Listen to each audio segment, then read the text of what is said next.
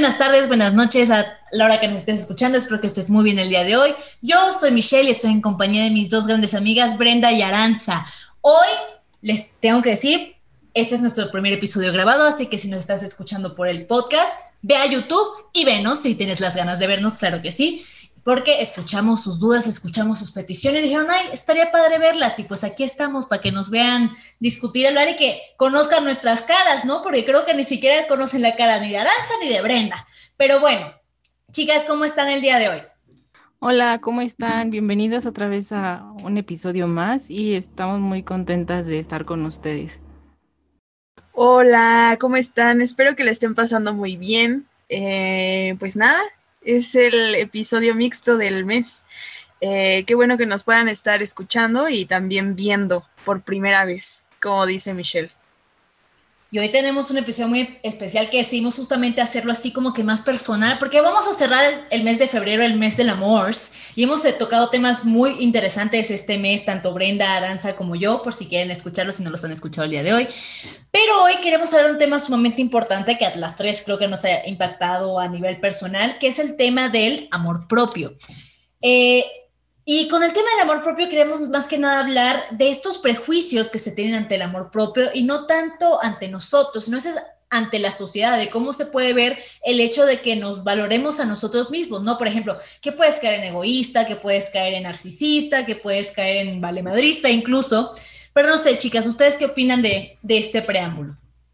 Pues yo en este caso eh, opinaría, bueno, más bien mi, mi posición ante el amor propio, creo que es una cuestión que tiene que ver como desligado de la sociedad y tiene que ver más cómo tú te sientes dentro de la sociedad y cómo te presentas a ti mismo ante ti mismo o a ti misma y cómo quieres que los demás te perciban y cómo te quieres percibir a ti mismo, porque por una parte tenemos esta idea de que Em, las otras personas siempre nos están observando y es eso muy cierto, pero también eh, con cómo nos queremos sentir nosotros y también cómo nos queremos presentar ante los demás es una parte muy importante del amor propio. Sí, justo creo que decidimos también como en parte tocar este tema porque a pesar de que hay muchos prejuicios, bueno, ahorita creo yo que ya se están rompiendo muchísimo más y se están tocando puntos importantes que a lo mejor justo hace un ratito platicábamos, ¿no? O sea, nadie te enseña cómo, te enseñan cómo relacionarte con los demás, pero no te enseñan cómo tienes que verte tú contigo mismo o cuál es la relación que debes tener contigo mismo. O sea, ni siquiera se te pasa a lo mejor por la cabeza el hecho de que tú como ser humano tienes que tener una relación contigo mismo, como si fuera a lo mejor como la llevas con otras personas, con tus amigos o con tus papás, ¿no? E incluso debe ser, eh, creo yo que incluso tienes que ser como muchísimo más cuidadoso de cómo te tratas a ti mismo a veces que cómo tratas a los demás, porque lo que tú o como tú te comportas contigo mismo es nada más un reflejo de lo que externas. Totalmente de acuerdo, Aranza. De hecho, creo que lo más importante de ese segmento, y me acuerdo que lo toqué en el podcast de, de, este mes, es uno, creo que lo más importante es la parte del autoconocimiento, el conocernos a nosotros mismos, porque como ustedes lo mencionaron, a veces estamos tan inmersas en la sociedad, en cómo nos van a percibir, cómo nos van a ver, cómo me han enseñado a mí cómo comportarme con otros, que te dicen, ajá, muy padre el conocer al otro, muy, parte, muy padre abrirte con las demás personas, pero ¿qué pasa cuando tú te vuelves tu propio objeto de estudio, por decirlo así? Que te tienes que confrontar contigo mismo y prácticamente empezar a, ver quién eres, ¿no? Que creo que esa es una de las partes es mucho más difíciles de, del amor propio, porque muchas veces las personas dicen, no es que no me quiera o no es que no me, no me conozca, simplemente que como soy no me acepto y no me gusta. Y el primer paso creo que es saber en dónde estamos parados, para saber tanto nuestras habilidades como nuestros defectos, para mejorarlos y así aceptarnos a nosotros mismos, que no es fácil. O sea, en serio no creo que sea fácil, como dicen, nadie te enseña de chiquito a cómo, a cómo tener amor propio, ¿no? Creo que ahorita igual está mucho más en auge esta parte de, no sé, vayan a terapia, conozcan, se hablen de sus sentimientos, etcétera, etcétera, reconozcan qué es lo que sientes, reconoce eh, pues tus palabras, el efecto que tienen tanto entre las otras personas como en ti mismo, pero las personas que en un primer lugar, porque te puedes enfrentar a esta cuestión de ti mismo, desde los 5 años, 10 años hasta los 50, 60 años, ¿no? Entonces, eso es lo que debemos aprender a hacer La cosa es cómo lo aprendemos a hacer, cómo, cómo comenzamos este camino de autodescubrimiento cuando nunca nos han dicho, conócete a ti mismo, ¿no? ahí, ahí, tienes un punto porque es algo que luego, em, pues en nuestra vida no hemos, como dices, experimentado, pero tampoco nos lo han dicho, no hay como un manual de amor propio el que lo estemos retomando hoy en nuestra sociedad me parece muy importante y también muy válido, pero también ahí surgen varias cosas que eh, podrían ser que se disfracen de amor propio cuando ni siquiera es amor propio. Entonces también el objetivo de hoy pues es como desmentir, ir descartando las cosas que con las que asocian el amor propio que en realidad no tienen nada que ver con el amor propio y son cosas muy diferentes. Entonces, pues nosotras queríamos eh, empezar por hablarles de que el amor propio no es egoísmo, ¿no? Es algo en, la que, en lo que las tres eh, decidimos abordar como primer punto, porque creo que a la hora de estar conviviendo con los demás o a la hora de estar con nosotros solos, creemos que si nos preocupamos hasta por el más mínimo detalle de nuestra apariencia o de nuestra salud mental o lo que sea, ya creemos automáticamente que es egoísmo. Creo que en esta parte que dices es como muy, bueno, resaltable porque eh, me acuerdo mucho, si no han escuchado el capítulo de, bueno, el episodio de Brena, en donde habla sobre el amor este, y las relaciones, es que se me vino a la cabeza Eric Fromm porque es algo muy curioso y también se conecta un poco con lo que dice Michelle, porque como seres humanos tendemos como a precipitarnos o adelantarnos en las cosas y eso de alguna manera como que termina arruinando, bueno, no arruinando, pero sí nos hace que nos equivoquemos en muchísimos aspectos. Entonces ahorita es como regresar, suena como muy, como muy cursi, pero es como regresar a nosotros, ¿no? Eh, porque ahí está la primera relación dañada, ¿no? Ahí está la primera persona que tratamos mal. Y si nosotros nos tratamos mal así o nos hablamos como mal, pues eso obviamente a lo mejor a los demás no les vamos a hablar así, pero sí los vamos a tratar así. Y las personas, el problema es que las personas tampoco se dan cuenta a lo mejor de que su manera de relacionarse con otros, eh, pues viene como de ese primer daño, por así decirlo, de esa primera relación. Entonces, creo que es muy importante voltear hacia atrás y decir, bueno, ¿cómo me estoy hablando yo en primer lugar? o qué estoy haciendo yo mal conmigo mismo, porque algo siempre, hay algo, aunque sea lo más mínimo, en lo que tú te trataste mal y que lo estás externando con otros. Creo que tocaron puntos muy importantes. El de Brenda me gustaría recalcar este aspecto de que a veces nos enseñan cosas que son amor propio que en realidad no lo son. Por ejemplo, a mí siempre me llega mucho a la cabeza esta persona, y lo pongo como un personaje ficticio, pero ustedes la van a reconocer, que es esta persona que prácticamente se cree mejor que todos, ¿no?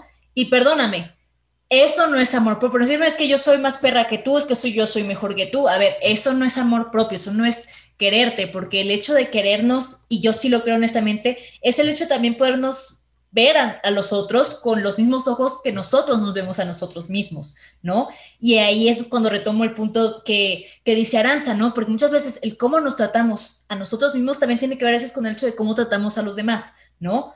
O también viceversa puede ser que no. Yo también conozco personas que con ellos mismos son sumamente duros y sumamente estrictos, pero con los demás son sumamente, no sabría decirles si permisivo, pero muy atentos, eh, entregados, por decirlo así. Y vemos estas dos realidades que dice la persona excesivamente egoísta, narcisista, que se cree mejor que todo el mundo, y la persona que prácticamente da su vida por los otros y por dentro está destruido, ¿no? Y creo que es esta parte que mencionaba Aranza de sanar la relación, nuestra primera relación, que es la relación que tenemos con nosotros mismos, ¿no? Pero para eso hay que acercarnos a nosotros. Y algo que me, me gusta, que creo que antes de la pandemia se empezó a hacer, me creo que lo vi en varios eh, videos de YouTube, que es 50 citas conmigo, algo por el estilo, ¿no? Que literal sales contigo mismo para autoconocerte, como de déjame ir solo al cine, déjame ir solo a un restaurante a comer una comida, déjame me hago un picnic, déjame me compro un pastel de aniversario de quién sabe qué, ¿no? O sea, pero creo que esa, son ejercicios que a mí en lo personal se me hacen sumamente valiosos porque primero debemos aprender a estar solos con nosotros mismos antes de aprender a estar los demás. Sí, muy padre las relaciones con los demás, claro que sí, ¿no? Pero ¿y cómo te vas a tratar tú? Y esa es una, una cosa que debemos aprender a hacer solos. Nadie te va a enseñar cómo quererte, ¿no? Te pueden dar guías. Yo les puedo decir tanto a Brenda como a Nasa, no, pues eh, trátate bien, ¿no? No seas tan dura contigo misma, ve, ve, los puntos buenos que hay en ti. Claro, o sea, de que, de que la gente te puede dar consejos, te puede dar consejos. Pero al fin y al cabo, quien tiene que dar el paso eres tú mismo. Y ese es el paso más duro. Luego mantenerlo también, pero no sé, ¿qué opinan ustedes? Yo creo que lo que sucede a veces con el amor propio es que pues no sé, en algún momento creo que ya ha llegado a volverse muy cliché y muchas personas cuando algo se vuelve muy repetitivo o muy cliché como que lo dejan de lado y dicen, sí, sí, sí, el amor propio, ya, lo que sigue. Pero realmente cuando nos lo podemos a reflexionar o cuando estamos nosotros, pues ahora sí que con nosotros mismos en solitario, teniendo que soportarnos como ahorita lo es en cuarentena, descubrimos que hay más cosas de las que pues normalmente nunca nos damos cuenta porque estamos con otros, estamos en la escuela, estamos trabajando o estamos con mil cosas en la cabeza.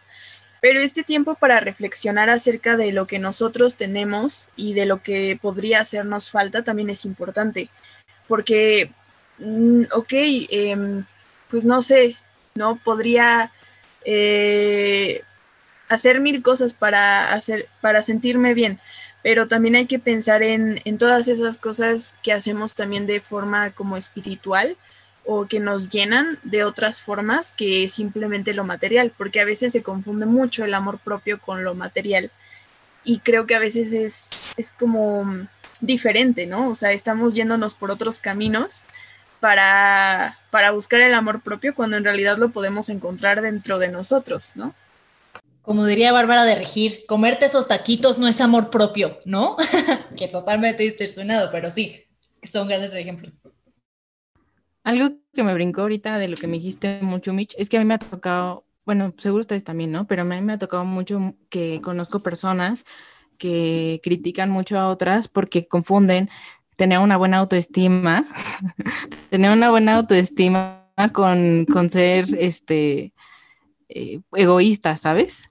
Y eso es algo como, pues no sé, o sea, yo lo veo como culturalmente, y espero que, que no me sacrifiquen, pero yo lo veo más como psicología del mexicano. O sea, creo que eso se da en todos lados, pero creo yo que como mexicanos también hay una parte ahí que influye mucho, porque eh, pues es esta parte, digo, o sea, el hecho de que veas a una persona que es súper segura de sí misma, que siempre externa lo que le molesta, que a lo mejor sabe poner límites y no le cuesta y realmente ves que no le cuesta, eso te pega a ti, o sea, es como, oye, o sea, me estás dando en mi ego porque yo no lo puedo hacer, ¿no? Entonces, pues creo yo que eso muchas veces lo confundimos con, ay, esa persona es súper egoísta o es súper narcisista, cuando en realidad no, se está poniendo, o sea, encima de los demás, se está poniendo ella como prioridad y hay que saber distinguir si esa persona está actuando por egoísmo o si está actuando así porque es segura de sí misma, que son dos cosas completamente distintas. Si quieren un episodio de Samuel Ramos y la psicología del mexicano, pídanselo a Aranza. Ay, Aranza, ¿de quién estará hablando? No sé. Brenda, ¿tú sabrás de quién estará hablando? Y me encanta que estemos ahora en vivo grabando porque no puedo ocultar mis caras. sí, hice caras como de, ah, ¿quién será? ¿No?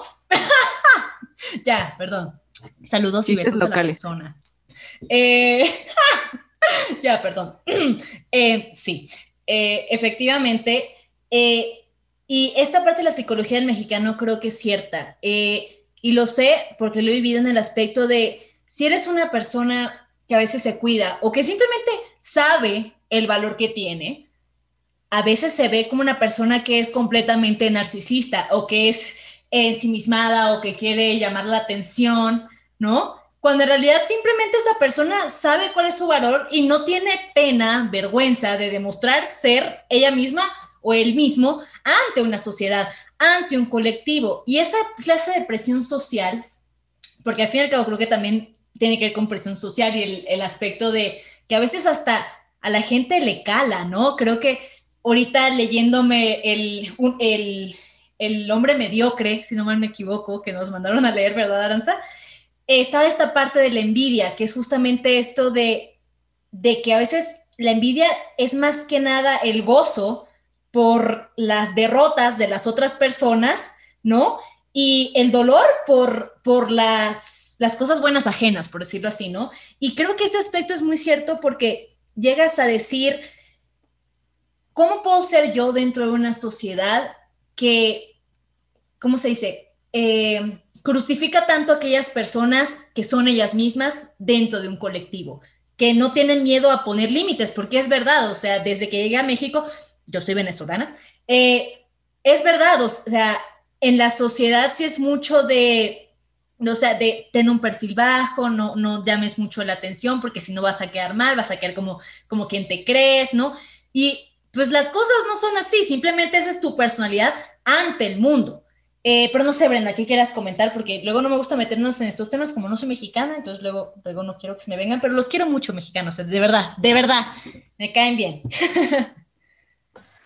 Eh, pues sí tienes mucha razón, ¿no? Tú que vienes de fuera lo viste desde el primer momento en, en cómo se comportaban entre, ya sea entre hombres y mujeres o mujeres y mujeres, ¿no? Pero a mí lo que me tocaba cuando hacía un chiste o cuando quería ser el centro de atención, luego sí, hasta amigas de la prepa o de la secundaria sí me decían, ay, ahora sí quieres llamar la atención y como que me cohibía, ¿sabes? Pero también por la cultura, como de, decía Aranza, de, este, ¿por qué tienes que resaltar? O sea, ¿por qué quieres resaltar sobre los demás, ¿no? Y, y eso a veces está muy incrustado en la mentalidad del mexicano de si te si presumes lo que sea que tengas o lo que sea de tu persona, ya estás siendo egocéntrico, ya estás siendo completamente soberbio y no tienes consideración por nadie. Cuando en realidad hay que preguntarnos si realmente es eso soberbia o tendremos que fingir toda la vida falsa modestia con cosas que realmente son supernaturales, ¿no? Entonces estaríamos siendo hipócritas tanto con nosotros como con los demás. Y eso tampoco está padre. Yo siento que también otro tema que se entrecruza aquí es el hecho de que, bueno, fuera de que sea cultural, creo que todo podríamos remitirlo a la cultura, pero el hecho de que queramos siempre, o más bien sintamos que le debemos al otro cosas, en este caso, más que nada explicaciones, ¿no? Eso es algo que yo también he aprendido, como el hecho de que tú no le debes muchas veces explicaciones a alguien, pero culturalmente nuevamente te dicen, es que al otro lo tienes que hacer sentir cómodo, o sea, no lo tienes que hacer sentir como, no sé, como desprotegido, incluso sacarlo de su zona de confort, sino si el otro le dices no, ¿no? Y, y esa persona se incomoda o se pone triste o digamos como que le cala, pues ahí entonces te enseñan como ahí la regaste tú, cuando en realidad no, o sea, tú tienes que aprender a decir las cosas y lo que siente el otro no es tu responsabilidad. O sea, suena, suena bien feo, ¿no?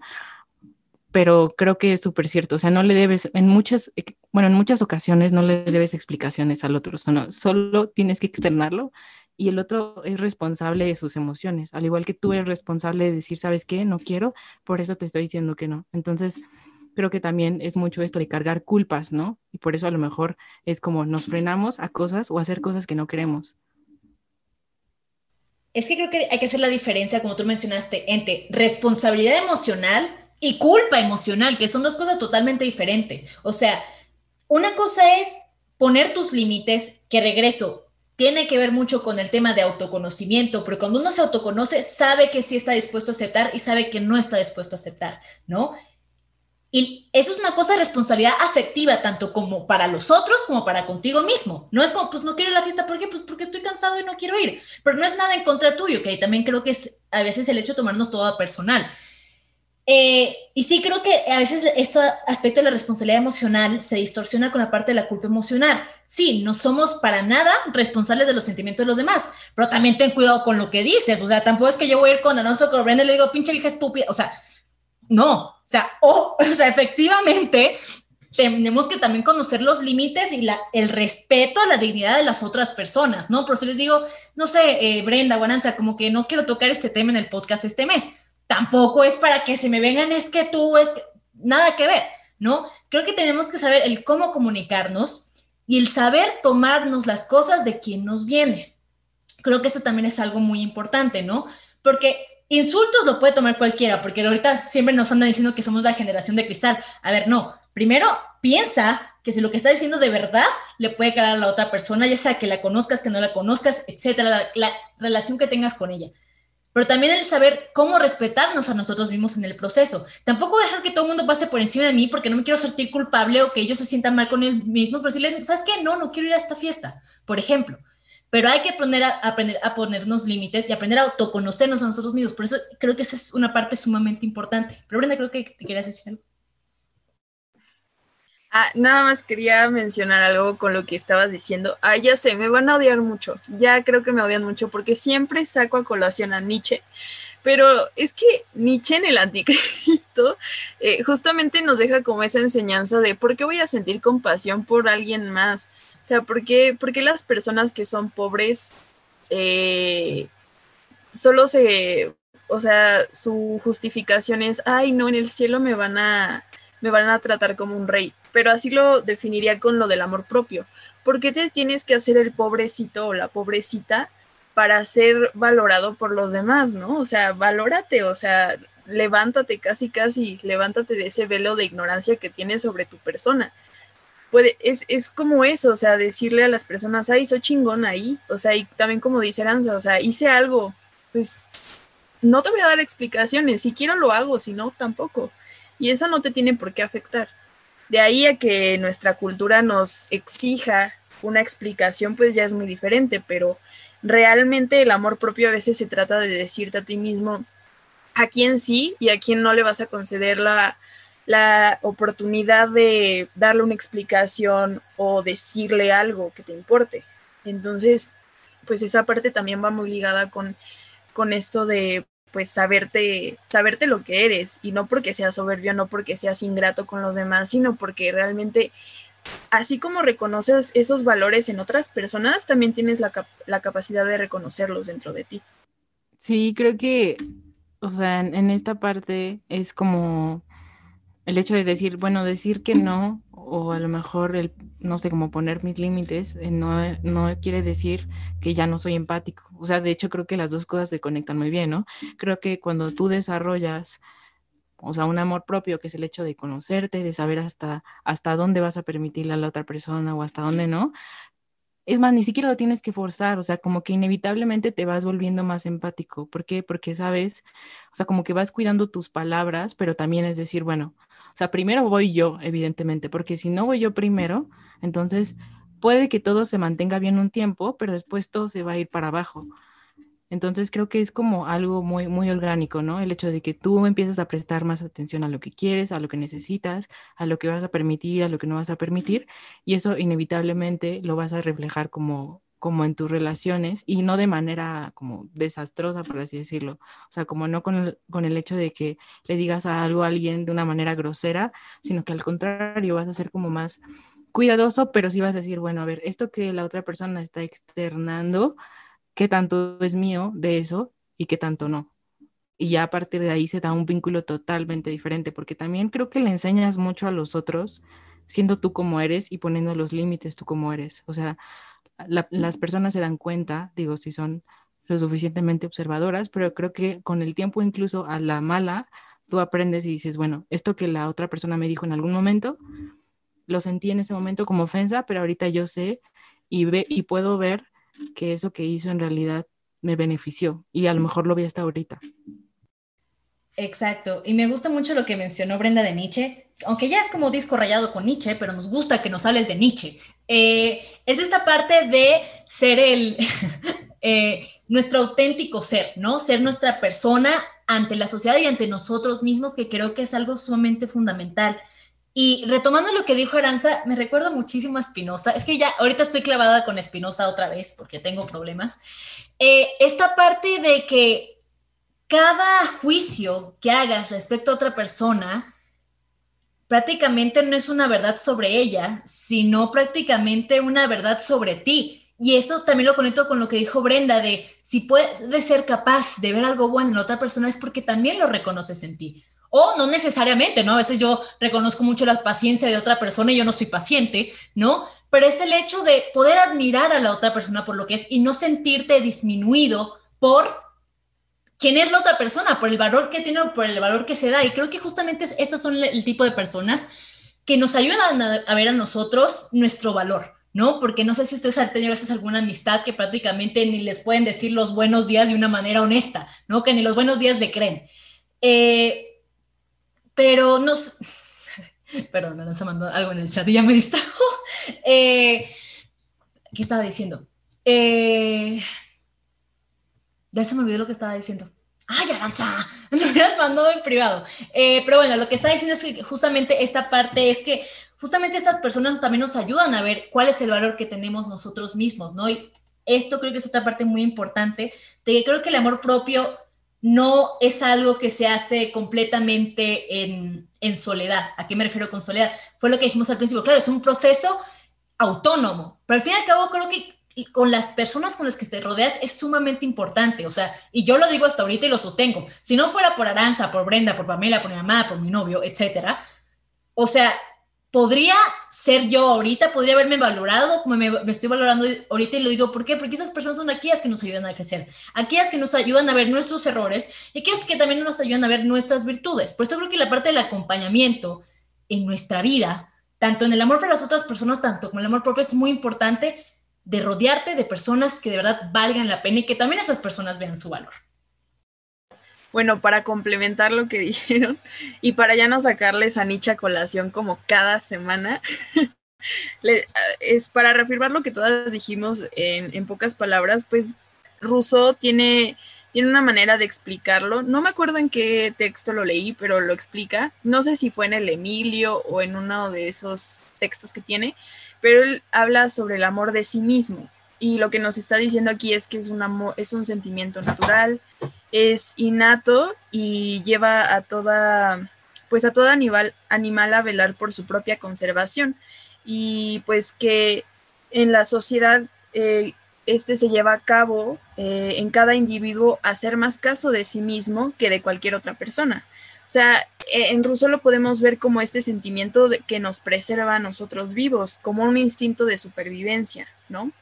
Entonces, el amor propio también tiene mucho de eso. No solo, no podemos ver a los demás primero, porque primero tenemos que vernos a nosotros como individuos para después preocuparnos por el otro. Es como el ejemplo más que más se me ocurre para llegar aquí es cuando estás en el avión y te proyectan como ese video de seguridad donde salen las mascarillas y te dicen, si quieres ayudar a otros, primero ponte tú la mascarilla primero. Así yo vería como el amor propio. O sea, no, está bien que quieras ayudar a los demás, pero primero tienes que ayudarte a ti mismo a conocerte, a construirte como persona para poder después ayudar o estar en la vida de los demás esto que dijo Michelle me gustó mucho, como el hecho de que no puede haber ni siquiera un crecimiento personal si no hay otros. Y eso es súper cierto. A mí luego me causa como conflicto. Digo, ahorita ya no lo he escuchado tanto, pero antes sí era mucho de que, no sé, por ejemplo, en clases que, que te preguntaban o preguntaba el profesor en general, así como, este, ¿tú crees que podría sobrevivir sin los otros? Y la respuesta más común, o por lo menos a mí lo que me ha tocado escuchar es sí. Y yo siempre he dicho así como, claro que no, o sea, cero puedes, este, sobrevivir sin los demás, o sea, y yo, yo de verdad creo que el otro es como la esencia de nosotros mismos, porque en el otro te reflejas, o sea, no eres tú solo un ser que da, sino también eres un ser que recibe. Entonces, en ese aspecto, creo que lo tendemos a olvidar muchísimo y sobre todo creces muchísimo cuando, cuando fallas, pero cuando fallan sobre todo tus relaciones con otras personas. Y a lo mejor no digo que cuando estés estable y feliz con alguien no crezcas, pero creo que creces muchísimo más y aprendes a saber qué quieres y no quieres cuando todo falla.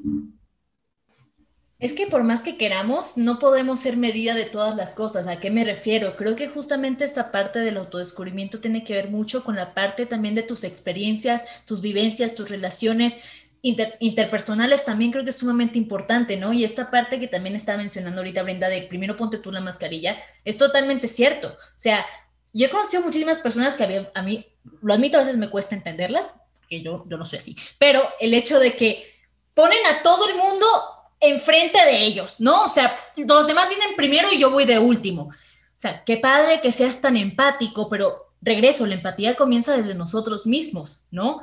Y a veces las personas que he visto así son, veo que se meten tanto en su mundo y es que ya prácticamente nadie los puede rescatar porque son los salvadores de todos. ¿Y quién los salva a ellos? ¿No? Si ni siquiera ellos mismos tienen tiempo para ellos. Entonces creo que esta parte también es el hecho de regresar, y repito, esta parte, regresar a nosotros, porque si no regresamos a nosotros, ¿qué importa si salvas a todo el mundo? ¿No? ¿Qué importa si está todo el mundo bien mientras tú estés mal? Y es esta parte que también menciona Danza. Damos, pero también somos capaces de recibir. Y creo que la parte también del amor propio tiene que saber con aprender a recibir. Veo muchas personas que saben dar y dar y dan todo de sí. Y ojo, no es porque el amor sea una parte de retribución, de entonces por como tú me das, entonces yo te doy. No, no, sino también aprender a recibir las cosas buenas que, nos dan, porque es, creo que ni siquiera nos queremos, nos creemos merecederos de ese amor o de esa atención o ese valor que nos dan las otras personas. Por eso a veces cuando nos dan amor, decimos, ¿qué es esto? ¿Por qué? ¿Soy suficiente? ¿No soy suficiente? Este síndrome de, del impostor a veces, de por qué cree que soy, que soy tan bueno, que, que en realidad sí no lo soy o que tal que no me lo merezco, ¿no? Entonces son cosas que debemos aprender porque también esto impacta mucho en la parte del autosabotaje que llegamos a tener con nosotros mismos por el hecho de, ni siquiera sabernos a nosotros tales y como somos. O sea, Michelle, mil por hora el amor propio. Es que sí, o sea, concuerdo completamente con lo que dijiste. O sea, si te pones a los demás en primer lugar, está muy bien. Eso muestra que eres una persona desinteresada, pero ¿dónde quedas tú? Porque luego hay personas que dan mucho y a lo mejor siempre te dicen, no espero nada a cambio, pero realmente sí.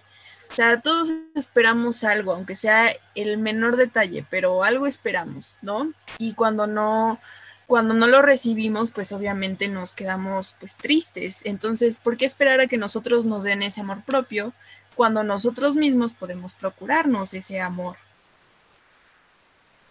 Creo que algo muy importante que podríamos nosotros aquí dar eh, como o bueno, sí recomendar como tipo cierre sería que cada quien dijera qué cosas ha hecho por ella misma como para, para eh, fomentar o estimular ese amor propio, ¿no? Eh, yo puedo decirles, a lo mejor algo que a mí me ha servido mucho es el hecho de escribir lo que tengo o, la forma en que me hablo, por así decirlo. A lo mejor es como muy complicado, sobre todo para alguien que no tiene ese hábito, pero yo lo que hago es escribir diario, diario, diario, todos los días, lo que me pasó en el día o lo que pasa por mi cabeza y, te das cuenta, si lo lees después, de las palabras que repites o de cómo te hablas y eso es súper útil. No para juzgarte, ojo, porque puede pasar, pero me refiero a que lo leas y digas, ah, ok, o sea, esto está influyendo en la manera en que a lo mejor estoy haciendo tal cosa o me estoy autosaboteando con esto y por eso no logro hacer esto. Es decir, si te dices todo el tiempo que eres floja, pues evidentemente vas a ser floja porque te lo metes literalmente como a tu inconsciente. Entonces, esa sería como una recomendación súper sencilla que creo que podría ayudarles, pero no sé quién, le quiera compartir también. Ustedes. Yo diría ir a terapia, claro que sí, siempre lo recomiendo. Especial, sí, padre los podcasts, pero también si están pasando una situación difícil, les recomiendo la terapia. Eh, algo también a mí que ha es ponerlo en práctica, literal poner límites. A veces me juzgan de tajante y a veces sí lo soy, lo admito, lo admito.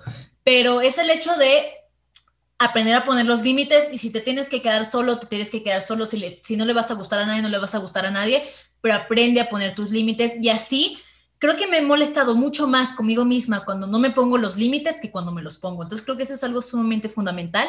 Y por último, yo agregaría que cada seis meses escribo habilidades eh, cosas que me faltan, miedos que tengo y cosas que quiero lograr. Y seis meses después lo vuelvo a ver y veo qué logré, qué superé, qué no superé, qué sí hice, qué no hice. Y ahí hago la evaluación y así veo mi propio progreso y mi propio cambio y pues me siento mejor conmigo misma, ¿no? Entonces, tal vez les podría funcionar. Pero Brenda, ¿tú qué haces? Yo lo que hago, eh, no sé si escucharon el, episodio de el unboxing con Pandora, ahí mencioné uno de los puntos donde dije aprender a decir no creo que eso me ha ayudado bastante porque luego me comprometo con muchas cosas que al final ya no puedo hacer, pero me da pena decirle que no a alguien, entonces pues luego me saturo y me pongo ansiosa, pero algo que me ha ayudado mucho a cuidar mi bienestar emocional ha sido decir que no. Y también aprender a que me digan que no como contraparte, entonces esa parte también es importante, ya sea que tu crush te diga que no, ya sea que tu mamá te diga que no, no importa, tú tienes que tomarlo bien, o sea, saber de quién viene y decir, ok, mira, hoy me dijo que no, pero pues no importa. Y otra cosa que he hecho, pues mira, como amor propio, yo luego no me considero una persona muy constante. Entonces puse en práctica esto de ponerme fit en cuarentena. Pero dije, bueno, soy una persona que se exige luego mucho, que quiere ya la primera semana resultados así de cuerpazo y todo. Entonces dije, no, a ver, vamos con calma. Ya llevo ocho meses haciendo ejercicio sin exigirme así eh, ejercicio como tal, así porque vas a bajar de peso, sino así tranquila, sacas la ansiedad, el estrés, 10 minutos, 15 minutos, 20 minutos, lo que sea, pero ya, ya es otro nivel de, de constancia que nunca había logrado. Entonces eso me demuestra que sí puedo ser constante aunque sea con algo. Y pues eso me ha ayudado bastante. No, y para acabar, creo que es muy importante el punto que dijiste de la constancia. O sea, van a haber días que no te sientas bien contigo mismo, van a haber días en el que te detestes y digas, ¿por qué estoy existiendo?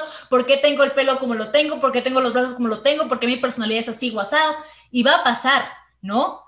Van a ser días, van a ser semanas, incluso meses, pero la cosa es que esto es un trabajo constante, o sea, no podemos esperar un día despertar con amor propio ya que se mantenga. Hay que trabajar en ello, hay que trabajar en nosotros, ya sea con estos tips que les hayan funcionado, que les hemos dado, o que también vayan a terapia, reitero, pero sí creo que es muy importante esta parte de ser constante con nosotros mismos y comprometernos con nosotros mismos, ¿no? Como este proyecto que tenemos a futuro, ¿no? Ya, ya me voy a empezar a hablar de Heidegger y Sartre, pero bueno, pues muchísimas gracias por escucharnos. Espero que les haya gustado el mes y espero que les haya gustado ver nuestras caritas preciosas. Claro que sí. Eh, nos vemos en el próximo podcast. Muchísimas gracias. Hasta luego.